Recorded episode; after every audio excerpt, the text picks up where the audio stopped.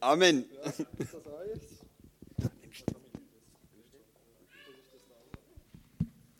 So, also ich habe mir diese Woche ein bisschen die Haare machen lassen. Äh, jetzt brauche ich auch ein bisschen länger im Bad.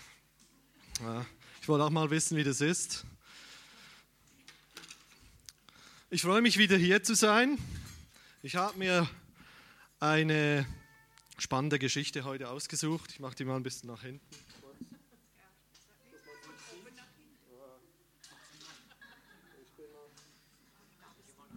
Ich bin ja noch nicht so geübt, aber das klappt gut.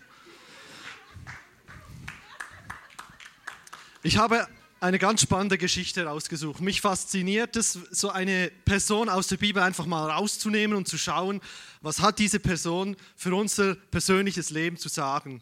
Und äh, im Hebräer 11, da finden wir ja sozusagen die Hall of Fame der Glaubenshelden. Da stehen die drin, die Großes vollbracht hat äh, Großes vollbracht haben.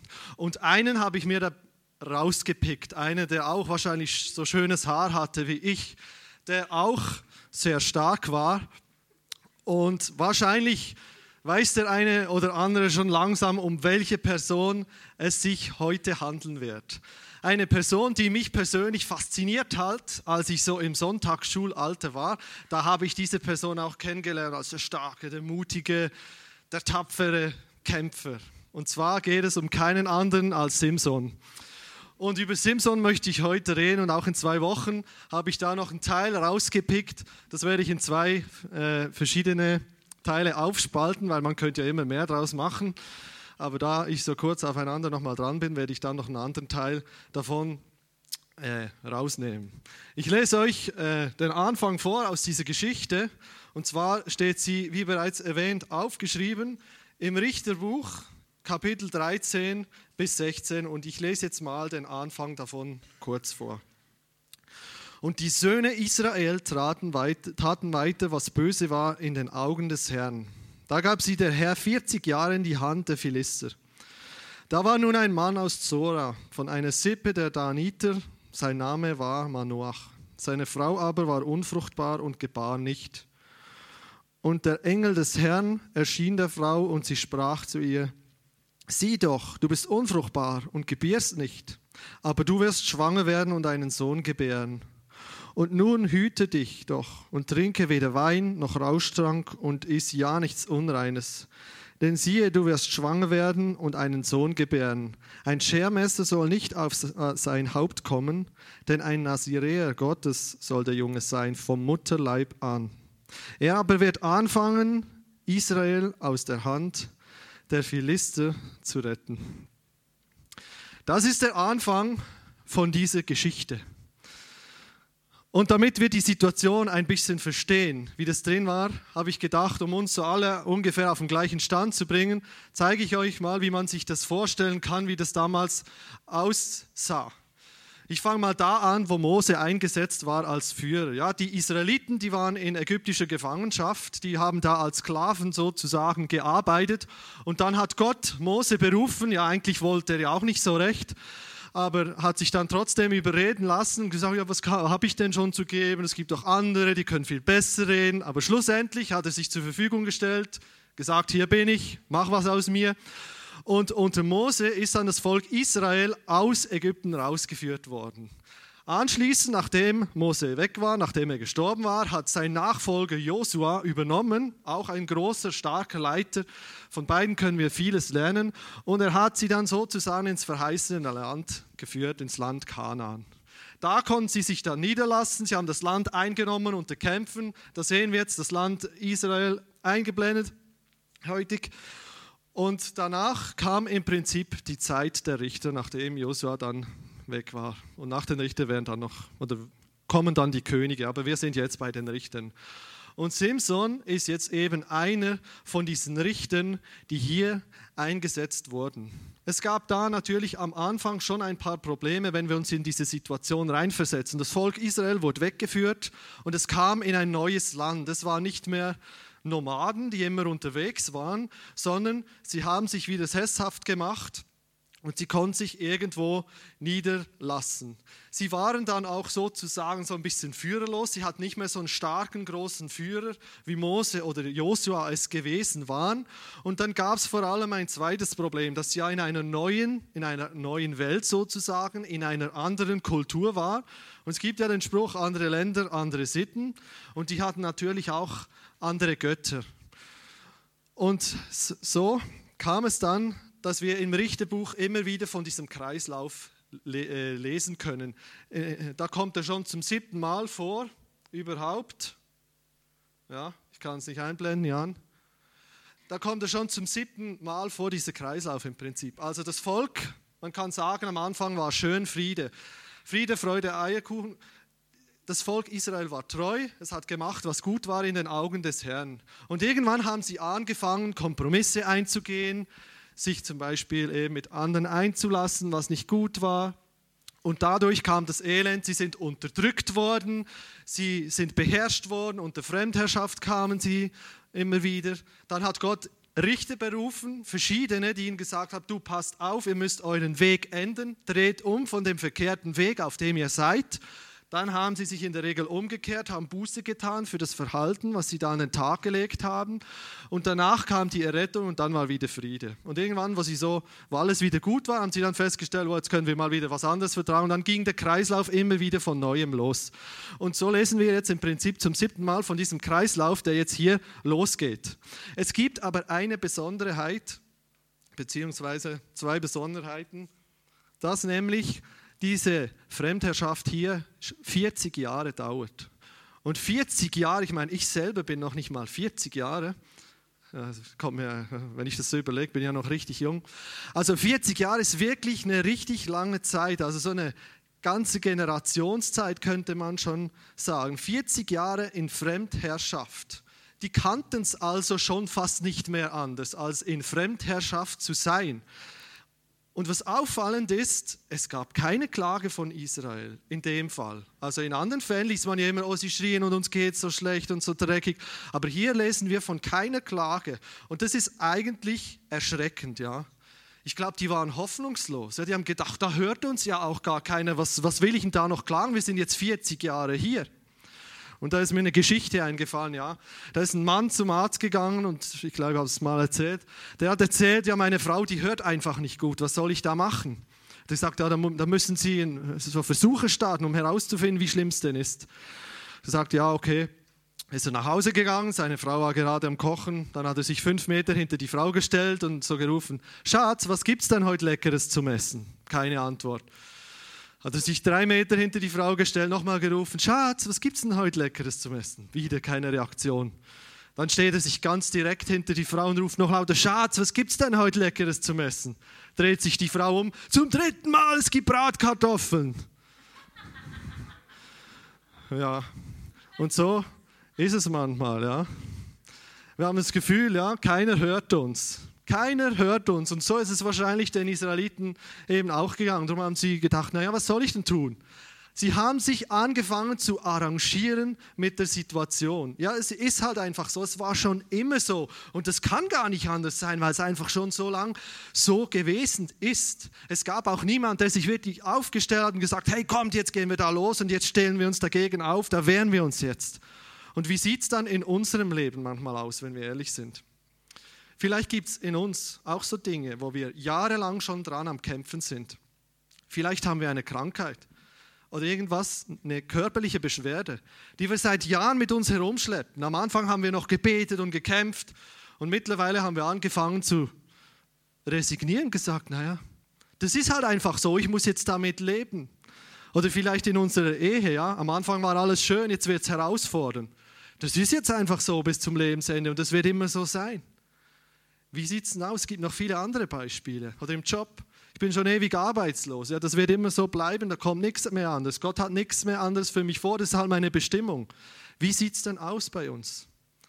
Wo ist vielleicht unser Punkt, wo wir sagen, da haben wir angefangen zu resignieren und zu sagen, ich finde mich mit dieser Situation ab. Das ist das, was ich jetzt hier habe. Ja, in meinem Leben war das ja auch so mein Beispiel, wo ich auf meine Frau gewartet habe. Das ist eins von den Beispielen und ich hänge auch in anderen Sachen manchmal drin, ja. Aber da gab es auch Phasen, wo ich gedacht habe, naja, ich finde mich halt jetzt damit ab, auch wenn Gott immer wieder zu mir gesagt hat, vertrau, ja, vertrau auf mich, es kommt nicht darauf an, was du von dir aus tun kannst, sondern verlass dich auf mich, vertrau auf mich. Aber man will dann selber schauen, was kann ich tun, wie kann ich das beschleunigen und was auch immer. Wo sind unsere Herausforderungen? Wie können wir das Beste von Gott erwarten, dass wir unser Leben nicht von unseren Umständen bestimmen lassen? Und in dieses Umfeld wird der Simson hereingeboren, hereinberufen. Also ihr seht, eine richtig herausfordernde Situation, in die dieser Simson reinkommt. Und er hat eine Bestimmung von Gott. Wir haben am Schluss gelesen von dem Abschnitt, den ich euch vorgelesen habe, diese fünf Verse. Er soll den Anfang machen, also die Israeliten von den Philistern befreien. Das wurde ja dann noch weitergeführt. Später hat ja David auch gegen Goliath gekämpft und so weiter. Aber er soll den Anfang davon machen. Also eine richtig große Bestimmung, die auf dem Leben vom Simson lag. Und ich glaube, auf jedem Leben, auf deinem Leben, auf deinem und auch auf meinem Leben hat Gott eine Bestimmung gelegt. Und ich habe mich so darüber oder ich habe mich mit der Frage befasst, wie kommen wir in diese Bestimmung rein? Oder wie können wir dafür sorgen, dass Gott das Potenzial, was Gott wirklich in jeden von uns reingelegt hat, wie kommt, kann das zur Entfaltung kommen? Und nicht, wie kann dieses Potenzial einfach brach liegen? Ja, dass wir uns abfinden und sagen, ja, ich bin halt in der Situation, wo ich drin bin, obwohl wir wissen, dass Gott vielleicht eine andere Berufung für unser Leben hat. Aber jetzt zum Simson. Der Simson, der, der war aus dem Stamm Dan. Der Stamm Dan, der war eben ganz äh, westlich, wo gerade südlich darunter die Philister angesiedelt waren. Sein Name bedeutet eigentlich wörtlich übersetzt kleine Sonne. Ja, süß, ne? Was eigentlich auf ihn so von der Person her, wenn man ihn sich vorstellt, eigentlich nicht so zutrifft. Er war der letzte Richter und sein Leben ist eigentlich ein Wunder, ja? Weil am Anfang lesen wir ja eben davon, dass die Frau, also die Mutter von ihm, die Frau von Menoach, dass die unfruchtbar war. Sie konnte eigentlich keine Kinder gebären. Und dann kam der Engel, der ihr angekündigt hat, du wirst schwanger werden und wirst einen Sohn gebären. Das erinnert so ein bisschen an die Geburt von Jesus. In Windel legen und in die Krippe legen. Wir können es weitergehen. Also, und das hat mich schon mal wieder fasziniert. Ja, ich liebe es, solche Geschichten aus der Bibel zu lesen, weil wir sehen, hey, Gott gebraucht eigentlich einen schwachen Menschen. Ja.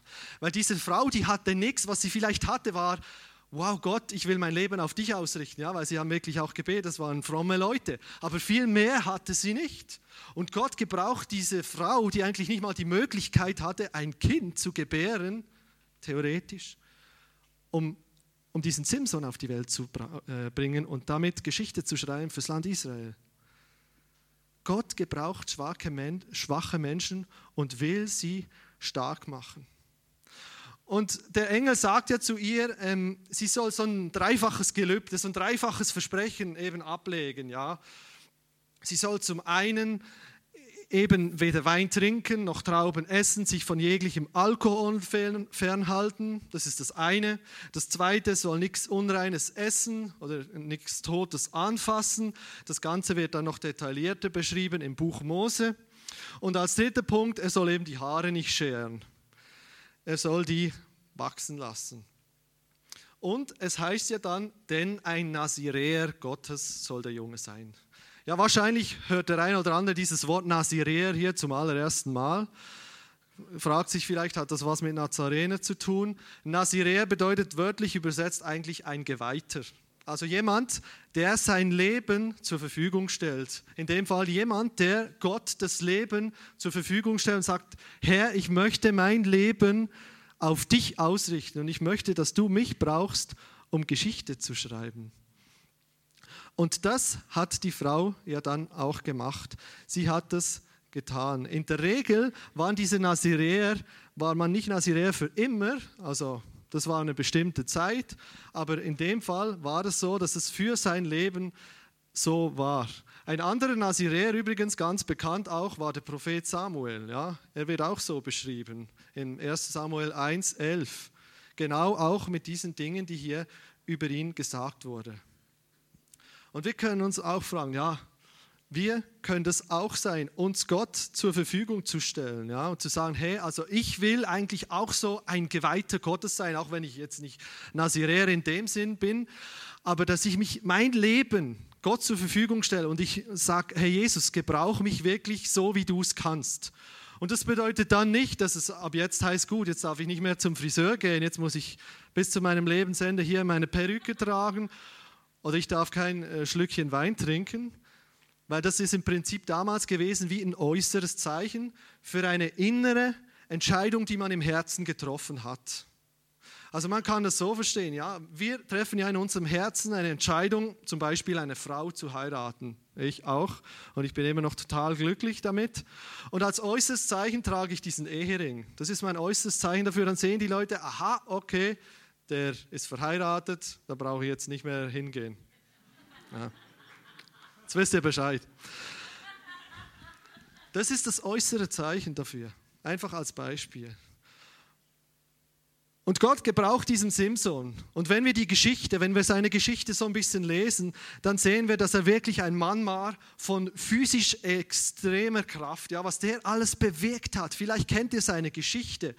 Er hat einmal tausend äh, Philister erschlagen mit einem Eselskinnbacken. Dann hat er einmal 30 Philister alleine umgelegt. Am Schluss hat er ja da in diesem bekannten Bild, da seht ihr es, die Säulen auseinandergedrückt wo er dann noch viel mehr Philister auf einmal umgelegt hat. Er hat einen Löwen von bloßen Händen auseinandergerissen. Also der muss physisch Kräfte gehabt haben, à la Superman schon fast. Also richtig starke Persönlichkeit, äußerlich extrem stark. Er war auch sehr fokussiert, genau gewusst, das will ich, werden wir nachher noch sehen. War auf der anderen Seite auch eine Schwäche von ihm. Aber ich möchte heute ein bisschen weniger auf seine Stärken eingehen, weil die, oder auf seine äußere Kraft, weil das kennen wir oftmals schon. Ich, es war auch ein Mann, der Schwächen hatte. Ein schwacher Wille auch teilweise. Und das möchte ich heute anhand von drei Herzenseinstellungen so ein bisschen betonen und schauen anhand von diesen drei Herzenseinstellungen, was können wir anhand von dem für unser persönliches Leben lernen. Und das nächste Mal wird es dann mehr um die Fragen gehen, wie treffen wir Entscheidungen und was machen wir, wenn wir auch darin versagen. Also heute wird es noch nicht ganz beendet sein dann, aber es ist trotzdem in sich geschlossen. Ich möchte auf das erste eingehen. Diese kleine Sonne, der Simson, wie er ja übersetzt heißt, wurde irgendwann erwachsen, ein junger Mann. Und so als junger Mann interessiert man sich irgendwann für das andere Geschlecht. Und so war es bei ihm nicht anders, dass er sich für das andere Geschlecht interessiert. Und der Teufel liebt es natürlich, das Potenzial, was in uns gelegt worden ist von Gott, das uns zu entreißen.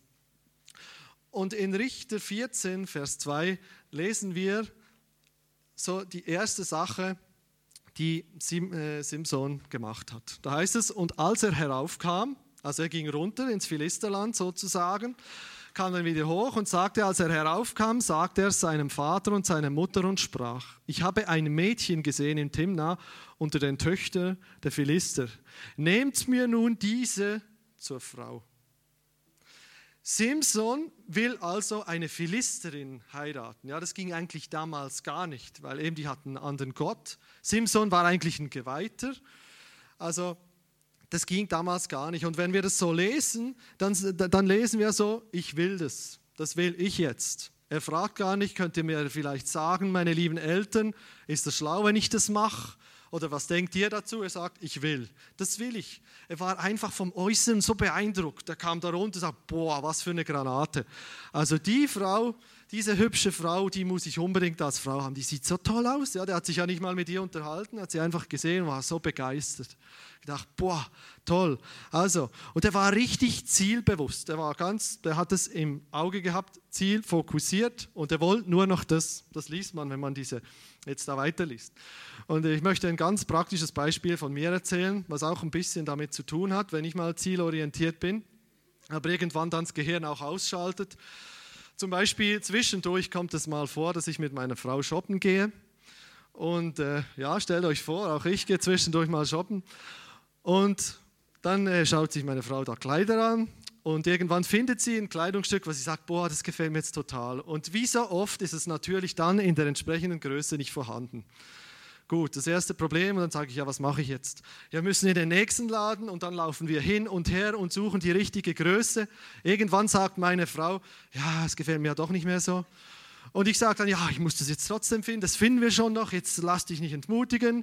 Und meine Frau will es eigentlich schon gar nicht mehr und ich mache dann schon fast einen Wettkampf aus mir draus. Und jetzt habe ich schon so viel Zeit investiert, das finde ich jetzt bestimmt noch in der richtigen Größe. Und am Schluss haben wir es dann vielleicht irgendwann, sagt meine Frau, auch komm, schick's wieder zurück. Aber dann kann ich für mich sagen, ja, ich habe es gefunden. Das ist natürlich nicht immer so, aber das ist mir schon passiert. Und vielleicht kennt ihr solche Beispiele. Da ist man so zielbewusst, da lässt man sich von nichts mehr ablenken. Ja? Und ich habe neulich so, so einen Spruch gelesen, habe ich gedacht, ja, eigentlich müsste ich es machen wie dieser Spruch. Ich fand es auch total lustig. Steht nämlich, kann kein Spagat, aber bislang gab es auch noch nie einen Moment, an dem ich dachte, jetzt könnte nur noch ein Spagat helfen. Ja, so zielbewusst. Es war ein Wettkampf und das Gehirn hat dann sozusagen ausgesetzt. Wir lesen ja auch nachher, gleich im unmittelbaren Vers danach, dass er eigentlich total beratungsresistent gewesen ist. Ja? Er erzählt es seinen Eltern und die Eltern, die sagen ihm, du, ähm, gibt es denn nicht vielleicht eine Frau unter den Israeliten? Da gibt es auch schöne Mädels, wie könnte es dann vielleicht da sein? Aber er ist total beratungsresistent. Er schaut einfach aufs Äußerliche. So eine ähnliche Geschichte, wo man nur aufs Äußerliche geachtet hat, ist der andere Naziräer, der Samuel, ja, wo er den äh, König David salben sollte. Und dann kam er her zu Isai und hat sich dann die, die Leute angeguckt, seine Jungs, und hat gesagt, oh, der Eliab, das ist ein Riesenkerl, das ist bestimmt der nächste König, hat sich das im Herzen gedacht. Aber Gott hat anders gedacht und gesagt, nee, nee, nee, Junge, schau nicht nur auf seinen hohen Wuchs und auf sein Äußeres, sondern ich schaue aufs Herz. Und das ist der Unterschied, dass der Samuel sich dann von Gott was sagen ließ. Vielleicht sind wir auch verliebt, ne? äußerlich, boah, was für eine tolle Frau wir wollen Partner, aber der ist vielleicht nicht Christ oder vielleicht hat er eine ganz andere Berufung auf seinem Leben, ja, dann will ich keinem grundsätzlich sagen, lass es bleiben, aber ich möchte dir sagen, hey, prüf das einfach gut, ja. Als kleine Ermutigung, ein kleiner ähm, Werbeclip. Meine Frau und ich, wir machen Ehevorbereitungskurse mit Leuten, die sich dafür interessieren, halt eine Freundschaft oder eben eine Hochzeit äh, zusammen einzugehen. Und ich finde es was total Spannendes und was total wichtig ist, dass man sich einfach nochmal damit beschäftigt und sagt, hey, ich möchte den anderen kennenlernen, ich möchte schauen, wie er tickt, wie ich tick und so weiter. Also falls jemand irgendwann beabsichtigen sollte zu heiraten oder so oder sagt, hey, ich weiß nicht, ob das der richtige ist für mich, das kann ich dir schlussendlich auch nicht sagen, aber zumindest können wir mal uns zusammensetzen und das ist eine ganz tolle Sache. Klammer zu. Klammer zu, ja. Die heutige Zeit sagt uns ja eigentlich, dass du erst dann frei bist, wenn du dir alles reinpfeifen kannst. Ja. Alles, ist erlaubt, alles ist erlaubt. In der Werbung heute, ja, nimmst du das, nimmst du das, erst das macht dich richtig frei. Oder nimmst du die Zigarette oder nimmst du den Alkohol oder nimmst du das Telefonangebot. Alles macht dich irgendwo frei. Und hier ist es das Äußere, was der Simson anspricht, ja. Die sexuellen Triebe. Wenn wir nachher schauen, er geht dann irgendwann noch zu einer Prostituierte, hat dann später noch eine Affäre, wodurch er dann sich auch verrät, wo ihm das Haar geschoren wird und schlussendlich, wo er dann danach eben auch deswegen umkommt. Ja. Vielleicht fängt es ja auch an bei uns, beim einen oder anderen, diese sexuellen Probleme. Man fängt an mit einem Bravo-Heftchen, wo man da schon guckt, ah ja, da sind ein paar hübsche Mädels drin Irgendwann sind es ein paar Sexheftchen.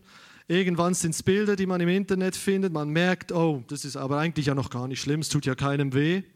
Später verbringt man noch mehr Zeit. Man guckt sich Videos an und merkt, man kann irgendwie gar nicht mehr ohne. Oder man nimmt sich eine Zigarette, sagt, naja, das macht doch nichts. Oder eine zweite, eine dritte. Irgendwann merkt man, ich kann gar nicht mehr ohne.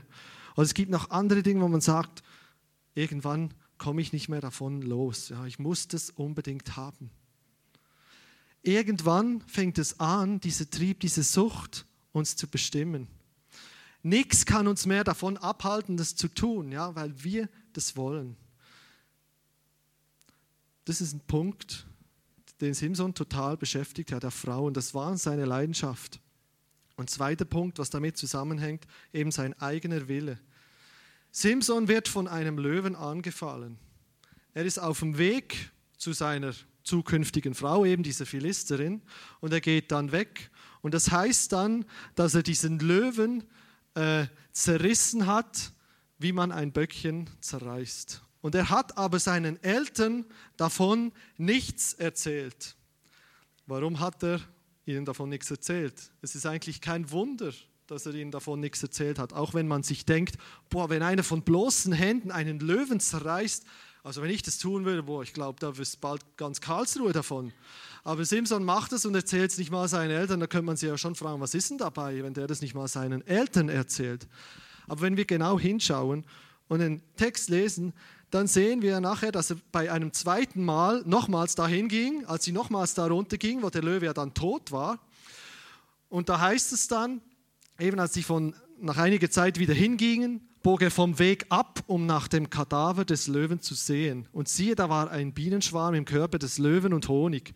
Den löste er heraus, nahm ihn in seine Hände und ging weiter, wobei er im Gehen aß. Und er ging zu seinem Vater und zu seiner Mutter und gab ihnen, sie aßen. Aber er erzählte ihnen nicht, dass er den Honig aus dem Körper des Löwen herausgelöst hatte. Dazu kommt, dass das in den Weinbergen war. Das war eben auch der Grund, weshalb er es nicht erzählt hat. Er hat einen Umweg gemacht und ist in die Weinberge gegangen. Das, was ja eigentlich eben einem Naziräer verboten gewesen wäre. Genau dahin ist er gegangen und darum ist es kein Wunder, dass er seinen Eltern davon nichts erzählt hat. Er geht dahin und holt dann eben beim zweiten Mal den Honig von diesem Löwen. Was steckt dahinter? Er sehnt sich nach Dingen, die ihm gut tun, ja, oder eben eigentlich nicht gut tun, aber er glaubt, dass sie ihm gut tun. Ja. Hier bricht er im Prinzip ja auch ein Gebot von dem, was er versprochen hat. Er fässt dieses tote Tier an, was ja eben einem Naziräer auch nicht gestattet war. Und trotzdem macht er es da. Warum tun wir diese Dinge, ja, diese Sachen, die ich vielleicht vorher aufgezählt habe? Pornografie, andere Sachen, Süchte, die uns binden, Dinge, die uns gefangen nehmen, weil ein innerer Mangel in uns ist, weil wir versuchen, Dinge auszufüllen mit etwas, wo in meinem Herzen eine Leere ist. Ja. Vielleicht suche ich nach Liebe, vielleicht bin ich auf der Suche nach Wertschätzung, nach Anerkennung, nach Geborgenheit, nach Identität. Und ich versuche diese Dinge mit anderen Sachen zu kompensieren und mein Herz damit aufzufüllen. Vielleicht sind es technische Geräte, wo wir sagen, ja, ich muss immer das Neueste haben, das Beste, das Tollste. Ist ja nicht schlecht, wenn man sich mal Neues gönnt, dagegen will ich gar nichts sagen. Aber wenn das das ist, wo mein Hauptfokus drauf ist, dann müssen wir uns überlegen, ist es die richtige Motivation? Ja? Ich habe es ist eigentlich ein schönes Bild, ja, dieser Löwe und dieser Honig drin. Sünde stinkt eigentlich zum Himmel, ja, könnte man sagen. Und trotzdem ist was Süßes da, was uns anzieht, ja, was uns in Versuchung bringen will. Ich habe neulich ein Buch gelesen, da wurde Sünde auch ganz praktisch dargestellt. Da hat der, der das geschrieben hat, hat geschrieben, Sünde ist im Prinzip wie wenn man niest, also Hetschi. Wenn man genießt hat, dann fühlt man sich erstmal super, ja. Und danach hat man eine Riesensauerei. Ich finde es ein richtig cooles Bild, ja, aber so ist es doch, ja. Im ersten Moment fühlt man sich gut und danach ist eine Riesensauerei da, etwas, was man vorher nicht wollte. Er ist vom Weg abgekommen, Simson. Er ist mehr und mehr Kompromisse eingegangen und hat es zugelassen, dass er auch abgelenkt wird. Was ist unsere Motivation? Und ein dritter Punkt. In Richter 14, Vers 19 heißt es, und der Geist des, des, Herrn kam über ihn und er ging hinab nach Aschkelon und er schlug 30 Mann von ihnen und zog ihnen die Ausrüstung aus und gab die Festkleider denen, die das Rätsel gelöst hatten. Und sein Zorn entbrannte so, dass er ins Haus seines Vaters hinaufging. Da ging es ja darum, dass er eben diese Philisterin geheiratet hat. Es gab da ein siebentägiges Gelage, eine riesen Hochzeitsparty. Und er hat diesen Philistern Rätsel gestellt, sie konnten das aber nicht lösen. Und so hat natürlich seine Frau bei ihm gebettelt, weil die von den Philistern angepöbelt wurden. So, überredet dein Vater und er soll das rausrücken, damit wir das lösen können. Es geht ja schließlich auch um einen kleinen Wetteinsatz, eben um 30 Gewänder. Und er hat es dann äh, verraten, die Frau hat es den Philistern gesagt und die haben ihm die richtige Antwort gegeben. Und damit er diesen Wetteinsatz auch bezahlen konnte, sozusagen ging er hin und hat einfach 30 Philister umgelegt und ihnen die Kleider abgezogen. Und sein Zorn entbrannte so, dass er ins Haus seines Vaters hinaufging. Ja, das war ein zorniger Mann, ja. Er kann nicht umgehen mit manchen Situationen, eben wie mit diesem Rätsel auf dieser, auf dieser Hochzeit. Seine Frau verrät ihn. Und nachher brennt er auch nochmal Felder ab von den Philistern. Also der war richtig auch zornig. Und er ist von Kompromiss zu Kompromiss und zu Kompromiss gegangen. Das war nicht von einmal auf 100 gleich alles da, sondern der ist Schritt für Schritt für Schritt gegangen. Und auch wir können ja immer wieder Entscheidungen treffen. Das ist nicht eine große Entscheidung, sondern das sind die tagtäglichen Entscheidungen, die wir uns in unserem Leben zu treffen haben. Sünde kommt in der Regel nicht wie eine laute Bombe, mach mal Peng, hallo, ich bin da, sondern wie ein schleichendes Gift, ja, was man am Anfang gar nicht wahrnimmt. Wie ein schleichendes Gift. Und die Geschichte endet ja dann so, er ist am Mühlstein, er ist gefangen, er ist in Ketten, ihm werden ja die Augen ausgestochen, das Haar ist geschoren. So endet die Geschichte dann. Da gehe ich dann am zweiten Teil dann nochmal drauf ein. Aber ich finde das auch ein gutes Bild eigentlich dafür, was damit passiert ist. Die, die Haare waren ja immer eine, so ein Symbol für die Beziehung zu Gott. Also er sollte die Haare nicht scheren. Die Beziehung zu Gott war weg, steht dann auch. Gott hat ihn verlassen. Die Augen waren ihm ausgestochen. Er war blind für die Vision, für die Berufung, für die Bestimmung, die Gott ihm eigentlich dann aufs Leben gelegt hat. Und er war in Ketten, er, er war gefangen von Sünde, weil er sich mehr und mehr da rein verstrickt hat. Da ist es dann noch nicht ganz zu Ende. Er war augenlos und blind für die Vision, gekettet in Sünde, gefangen. Der Teufel will nichts anderes, als dass unser Potenzial brach liegt, dass das nicht zur Entfaltung kommen kann, dass es brach liegt. Aber das, die Frage, die ich mir gestellt habe, wie können wir wenn wir selber in so einer Situation drin sind, wo wir genau auch vielleicht die Fragen haben, die Simson auch hatte, wie können wir da ausbrechen aus dem? Das Erste, glaube ich, was das absolut Wichtigste ist, ist, dass wir eine ganz klare Entscheidung treffen. Das ist das Schwierigste. Ja. Oftmals haben wir doch ein, das Gefühl, nicht zu genügen. Ja, ich kann das nicht so toll. Oder der andere kann viel toller predigen. Oder der hat viel schlauere Kinder. Oder der hat viel schönere lange Haare. Oder viel die schönen Fingernägel. Oder der ist viel sportlicher. Wie oft haben wir denn Ausreden und sagen, ach, wenn ich dann mal perfekt bin, dann kannst du mich ja dann vielleicht gebrauchen. Aber solange das nicht so aussieht, dann muss ich noch ein bisschen an mir arbeiten. Und es ist ein Wunsch in mir. Aber das ist nicht Gottes Denken von uns. So denkt Gott nicht über uns. Fang an, anders zu denken. Ja? Ein Zitat von einem Mann, den vielleicht die einen oder anderen kennen, der gesagt hat, Folgendes. Egal wie schlimm Ihre Situation erscheinen mag, Sie können sich darüber stellen. Der Wunsch nach Veränderung ändert nichts. Nick Vujicic, ein Mann ohne Arme, ohne Beine, hat eigentlich nur einen Rumpf, so einen ganz kleinen Fuß, hat versucht mit acht Jahren sich selbst das Leben zu nehmen, abgelehnt von den Eltern, konnte sich selbst nie leiden. Heute ist er einer der gefragtesten Motivationsredner. Gott hat diesen Mann gebraucht, ja der vielleicht am Anfang auch gesagt hat, was habe ich denn schon zu geben? Was soll ich denn mit meinem Leben, ja, am Anfang sein Leben wegschmeißen wollte. Gott gebraucht diesen Mann, ja. Und was glaubt ihr, wie Gott euch gebrauchen kann? Egal wo. Jeder hat eine Bestimmung, eine Berufung und für jeden ist es eine andere Berufung. Aber Gott möchte, dass wir anfangen, Entscheidungen zu treffen. Ja? Dass wir mit der Intensität, die wir in Dinge investieren, dass wir mit der Intensität in Gottes Reich investieren, in die Beziehung zu unserem himmlischen Vater. Dass wir da rein investieren. Er kann auch dich gebrauchen, ja. Ein ganz bekannter Vers aus dem Psalmbuch. Und habe deine Lust am Gesetz des Herrn, so wird er dir geben, was dein Herz begehrt. Ich habe schon oft festgestellt, ich mag auch technische neuere Geräte und so, ich beschäftige mich auch immer wieder damit. Aber ich habe festgestellt, am Anfang ist das voll toll und irgendwann ja, ist es halt wieder veraltet, braucht man dann ein neues Gerät.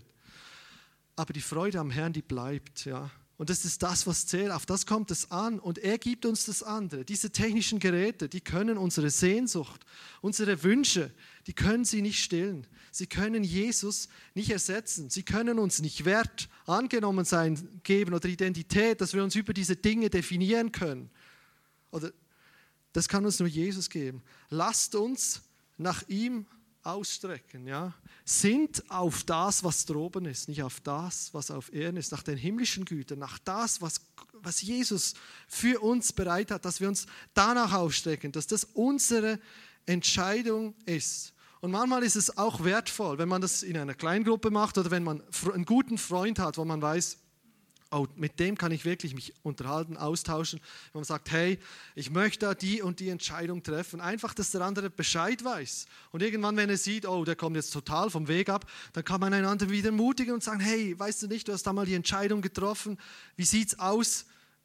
Willst du nicht wieder da zurückkehren?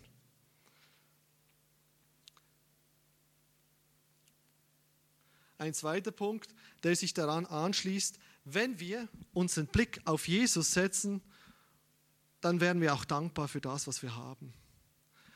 Wieder der Nick, der hat gesagt, ich habe die Wahl, auf Gott wütend zu sein für das, was ich nicht habe. Ja, und er hat ja einigen Grund, je nachdem. Oder dankbar zu sein für das, was ich habe. Wenn wir uns, und das ist ja immer wieder die Tendenz bei uns Menschen, vergleichen, dann finden wir immer einen, der irgendwo besser, irgendwo stärker ist, irgendwo mehr hat aber das ist nicht Gottes Denken. Ja. Das ist der Haltung von Gott entgegen. Wir können uns entscheiden, dankbar zu sein für das, was ich habe. Ja. In der letzten Zeit verbringe ich viel, immer wieder Zeit mit meinen Kindern und ich bin so dankbar, ja, dass ich so zwei süße Jungs haben darf und so eine Frau, die ich so lieb habe und die mir ihre Liebe auch immer wieder zeigt. Und ich bin auch so dankbar, dass Jesus mich errettet hat, ja, für das, dass ich ewiges Leben haben darf mit ihm zusammen. Das ist unglaublich. Ja, wenn man sich dessen bewusst wird, ja, dann merkt man eigentlich erst, was für ein Mangel noch da ist bei Menschen, die Jesus nicht kennen.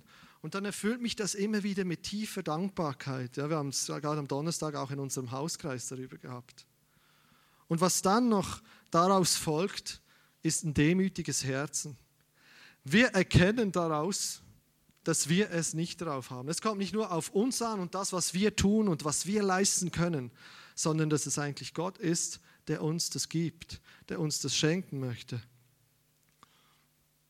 Denn alle haben gesündigt und erlangen nicht die Herrlichkeit Gottes und werden umsonst gerechtfertigt durch seine Gnade, durch die Erlösung, die in Christus Jesus ist. Er hat uns erlöst. Er macht uns frei von all dem, ja, er macht uns wirklich frei. Und oftmals ist es doch gerade so, wenn Dinge bei uns gut laufen, wenn die Ehe gut ist, wenn der Job gut ist, dass wir dann Gefahr laufen, stolz zu werden, weil wir dann auf andere runterschauen und denken, oh, also bei dem, da läuft es nicht so gut wie bei mir und oh so. Da geht es auch nicht so gut. Und genau da ist ja oftmals die Gefahr, dass wir dann auf andere runterschauen.